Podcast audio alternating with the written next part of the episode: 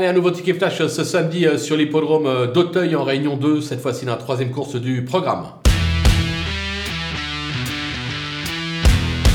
Dans cette épreuve, on va tenter euh, un trio. On va prendre deux chauds de base et glisser tout le monde derrière. On commence par euh, mon favori, hélas, euh, Val Cassandre, qui affiche tout simplement 75% de réussite sur les gros, sur le steeple.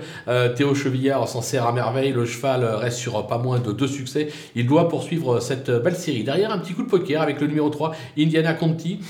C'est plutôt pas mal depuis ses débuts, mais elle lui manque la petite étincelle qui fait la différence dans la phase finale. Je fais confiance à Clément Lefebvre pour justement sublimer euh, sa jument et euh, conclure euh, dans les trois premières, c'est ce qu'on demande. Et derrière, on glisse tout le monde pour tenter un trio.